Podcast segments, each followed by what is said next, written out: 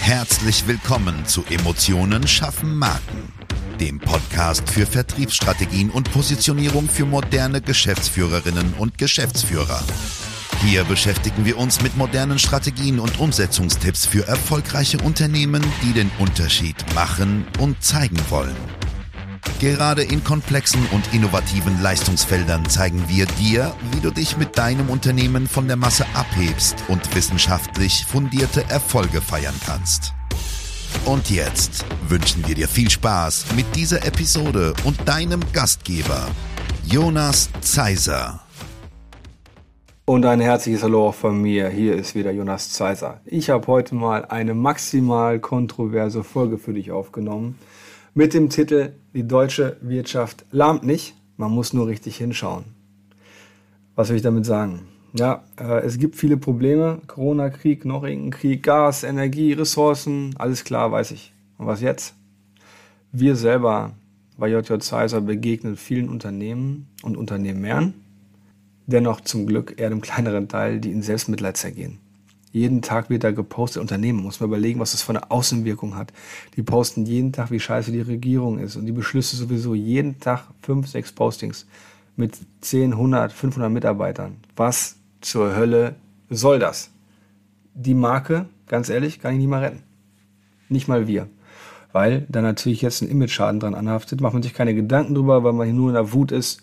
Aber auch das ist Corporate Identity. Und da mal den Kopf anzumachen, kann ich eben nur empfehlen, weil irgendein Kunde liest das, ihr merkt gar nicht, oder dieser, diese Personenkreise merken gar nicht, dass dieser Kunde sich nicht mehr meldet. So, und das geht seit dem ersten Tag Corona so. Das ist jetzt schon eine Weile her, ne? Haben wir schon ein paar Tage. Ich kann nur sagen, Energie folgt der Aufmerksamkeit und dann ist genau das auch das Ergebnis.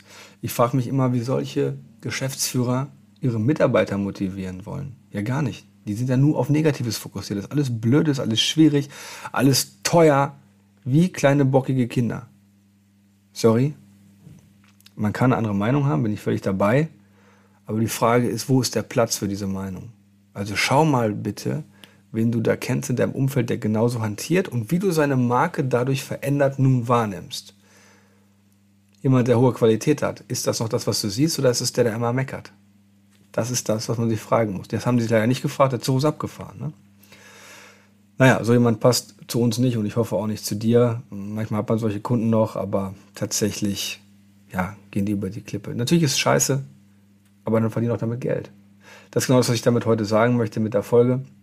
Gerade wenn du als Dienstleister deinen Fokus zum Beispiel ja, auf produzierende Industrie hast. Wenn du zum Beispiel nur ähm, ja, Maschinenbau als Unternehmensberater begleitest da musst du dir genau anschauen, ob diese Zielgruppe gerade für dich funktioniert. Oder, Achtung, Wortspiel, ob sie gerade funktioniert. Weil jetzt kannst du den Leuten gerade helfen. Womit kannst du? Was ist dein Konzept? Wo kannst du die Expertise, die du vielleicht noch tief in der Schublade hast, noch dazu holen, um deinen Kunden zu helfen? Der Kunde kauft eh nur bei dir, wenn er einen Nutzen von dir hat. Die Frage ist, erkennt er das selber, weil du es vor ihm versteckst, oder kannst du es ihm bitte sagen?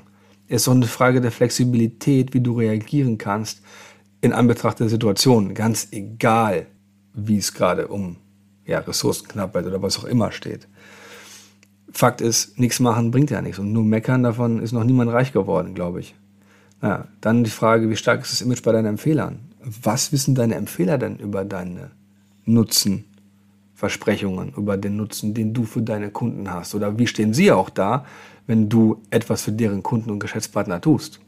Wie viele Bestandskunden hast du, denen du deine neuen Lösungen anbieten kannst, die in deiner Schublade geschlummert haben? Selbst wenn du dann nichts liegen hast in dieser Schublade und dein Kopf leer ist, dann nimm ein weißes Blatt Papier und überleg dir, was gerade von deinen Kundenkreisen gebraucht wird. Ja, das ist eigentlich eine ziemlich einfache Aufgabe, aber viele haben dieses, ja, diesen Fokus verloren, weil sie machen seit 20 Jahren ist anders und das kann ich auch nachvollziehen. Es rettet aber nicht. Also pragmatisch denken, ab die Post. Ne? Wie kannst du reagieren? Damit steht und fällt alles. Wir selber haben so viele Kundenanfragen, und das sage ich nicht hier, um irgendwie mir die Schulter zu tätscheln. Ja, sondern wir haben so viele Kundenanfragen, obwohl wir uns tendenziell in einem Markt bewegen, der als erstes eigentlich ausrangiert wird. Warum ist denn das so? Muss man sich immer die Frage stellen, warum wachsen wir denn trotzdem? Es gibt viele Gründe. Für diese Folge ist aber nur eine, ein Grund nur wichtig. Wir haben frühzeitig reagiert. Wir haben den Nutzen für diese Situation eindeutig herausgestellt, wie wir den Unternehmen helfen können. Wir finden trotzdem Kunden für euch. Wir machen eine Strategie, die dem entgegensteht. Bei uns brauchst du nicht mehr über Preiskampf zu verkaufen, wenn wir bei dir waren. Schau dir deinen Markt an, dann siehst du immer, wie du mit deiner Expertise punkten kannst. Das geht in jedem Markt. Und wenn du sagst, das geht nicht, dann müssen wir nicht mehr reden. Es ist immer möglich. Natürlich ist es bei der produzierenden Industrie schwer umsetzbar, aber auch sogar hier fällt mir sofort was ein, was man machen kann, was man anbieten kann. Wenn du sagst, okay, wie können wir Geld verdienen? Welche Zusatzleistung kannst du denn mit deinen Mitarbeitern, mit deiner Expertise anbieten? Selbst wenn das nur äh, 10% des Umsatzes sind, aber du hast das getan. Zeig doch zum Beispiel anderen Unternehmen als Benchmark, wie du Kosten reduziert hast. Ja, oder wie du bestimmte Prozesse optimiert hast, weil die waren ja vorher schon gut. Das heißt, wenn du jetzt eine Lösung hast, dann haben die Leute jetzt gerade Zeit dafür, weil die haben auch keine Ressourcen. Und du hast ja vielleicht über irgendwelche Erfa-Gruppen oder was auch immer diese Kontakte da, diesen Austausch. Also schau richtig hin, lass dich bitte nicht zermürben von den ganzen negativen Spinnern.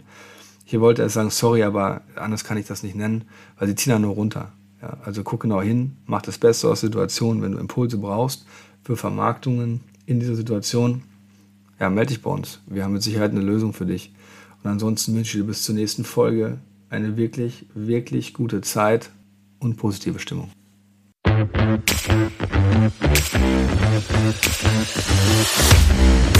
Schön, dass du diese Folge gehört hast und wir wünschen uns natürlich, dass du einige wichtige Impulse mitgenommen hast. Weitere Informationen zu uns und zum Podcast findest du auf unserer Webseite unter www.jjzeiser.de. Wenn wir dir helfen können, sprich uns gerne an. Wir freuen uns. Den Link zum Kontaktformular findest du auf unserer Website und in den Show Notes. Bis zum nächsten Mal bei Emotionen schaffen Marken. Vertriebsstrategien und Positionierung für moderne Geschäftsführerinnen und Geschäftsführer.